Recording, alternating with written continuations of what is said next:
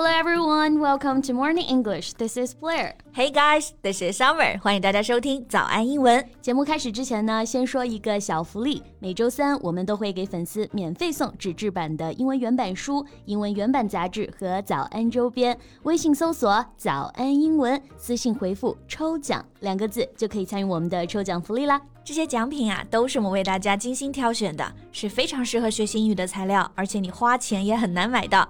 坚持读完一本原版书、杂志，或者用好我们的周边，你的英语水平一定会再上一个台阶的。快去公众号抽奖吧，祝大家好运 ！So recently on my TikTok, a short video is all over my feed.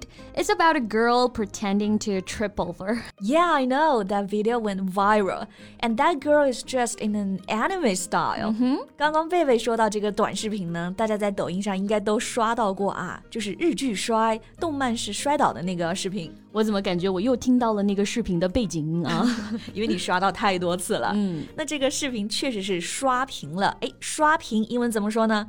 我们其实可以用到这个表达。我刚用到的词组是 go viral。嗯哼，went viral。这个我们也不是第一次讲了啊。这个 viral 就是病毒性的，像病毒一样的传播，就是刷屏。that video went viral. Yes. And there are other phrases we can use. Like I just said, the video is all over my feed. 这里的 feed f e e d，大家知道是喂东西吃的那个意思啊。那其实呢，它这里是用作一个名词，表示各种 app over 表示到处嘛。所以推送上面啊，到处都是这个视频，其实就是刷屏这个意思了。It's all over my feet。是的。然后这个动漫是摔倒啊，可以用这个词组。anime fall。anime 就是动漫，然后摔倒呢可以用 fall，也可以用 trip over。So we can say the girl fell or the girl tripped over. And then all kinds of anime style videos flooded my feed。诶，这个 flood my feed 也可以是刷屏的意思啊。flood 它是表示洪水嘛，那这里呢就是用作动词表示冲刷，冲刷了我的推荐，也就是霸屏了。Yeah. But among those videos that flooded my feed, I found someone who looks just like she was walking out of an anime. Oh, 你是说你发现一个人像是从动漫中走出来的一样吗、mm,？Yeah. So who is she? Her name is Bente Oort, a top model from the Netherlands. See, this is a picture of hers. Let me see. 哇哦，真的颜值太高了啊！嗯、而且这张照片好像那个哈尔的移动城堡那个动漫里的小王子本人啊。She's got the looks to die for。这位荷兰模特的颜值真的是高啊！So、嗯、today mm. let's talk about her, Bente Oort. 我们今天的所有内容呢，都整理成了文字版的笔记，欢迎大家到微信搜索“早安英文”，私信回复“加油”两个字来领取我们的文字版笔记。那刚刚说到这个模特颜值高，I just said she's got the looks to die for。嗯，这里有个很好用的词组啊，to die for。字面意思是呢，为了这个东西啊，付出生命都可以。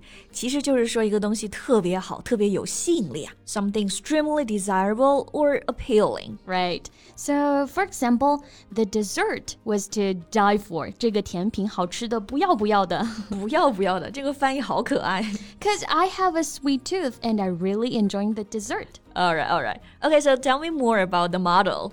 Okay, so she was discovered on social media, and after walking her first show for Burberry, her success catapulted. 哦，所以她先是在社交媒体上被发现，对，然后走完第一场秀之后啊，薇薇刚说这个句子，her success catapulted，就是说她一跃成名。这个单词很好玩啊，catapult，它本意呢是指弹弓，就是弹射器呀、啊。做动词呢，就是说被猛地丢了出去。 那这里就是比喻用法，说他的成功像是被用力的抛了出去，所以就是一跃成名。是的，比如吴京他拍《战狼二》之后就一跃成为了国际明星嘛，对不对？嗯嗯、我们就可以说 The movie catapulted him to international stardom. Got it. 哎，那刚刚看照片啊，这个 Bente Oort，他的发型呢其实是锅盖头啊，很有标志性哎。She's got the distinctive bowl haircut. Right, the distinctive bowl haircut. Bowl 就是碗嘛，对不对、嗯、？bowl haircut，想象一下，拿碗扣在头上，然后去剪头发，剪出来的就是锅盖头了。对，So when I was a kid, my mom used to do my hair, and she would give me a bowl haircut 哎，你小时候也剪锅盖头啊？嗯、那肯定是很可爱。但这个荷兰模特她的锅盖头呢，除了可爱，真的是特别帅气啊。对，而且她一米八，所以就雌雄莫辨，有种迷人的矛盾美啊。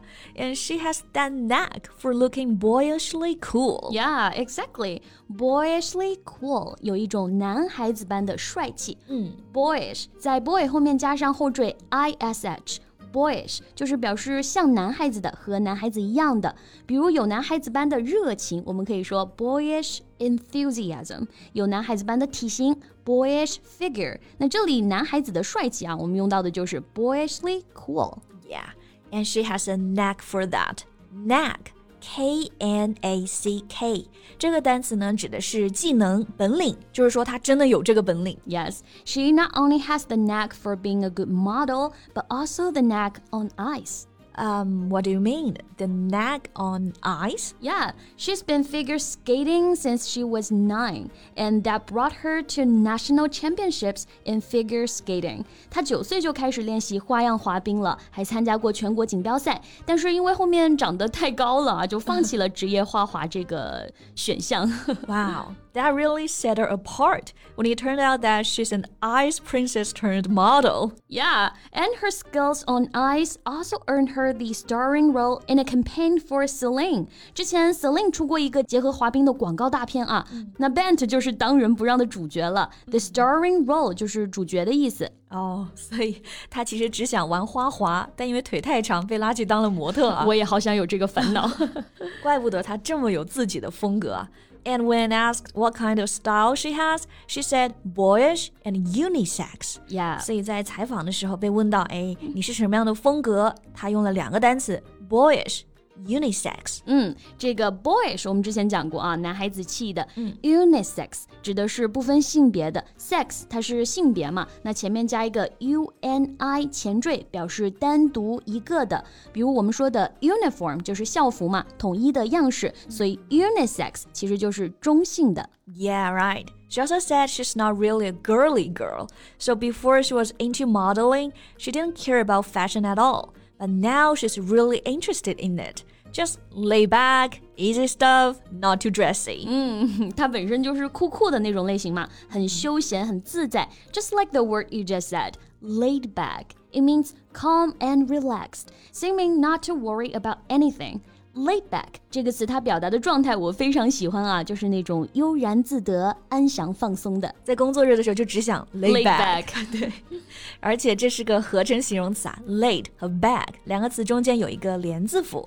OK，and not too dressy 还用到了这个词啊，dressy。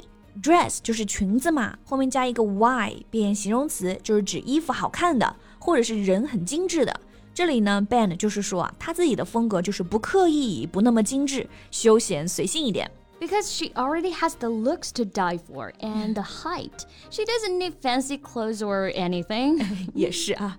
OK，那大家了解这个模特的故事之后，有没有觉得她好像更酷了呢？喜欢她的呢，可以留言告诉我们呀。And I think that's all the time we have for today. 那最后再提醒大家一下，今天的所有内容都整理成了文字版的笔记。 欢迎大家到微信搜索“早安英文”，私信回复“加油”两个字来领取我们的文字版笔记。So thank you so much for listening. This is Blair. This is Summer. See you next time. Bye. This podcast is from Morning English. 学口语就来早安英文。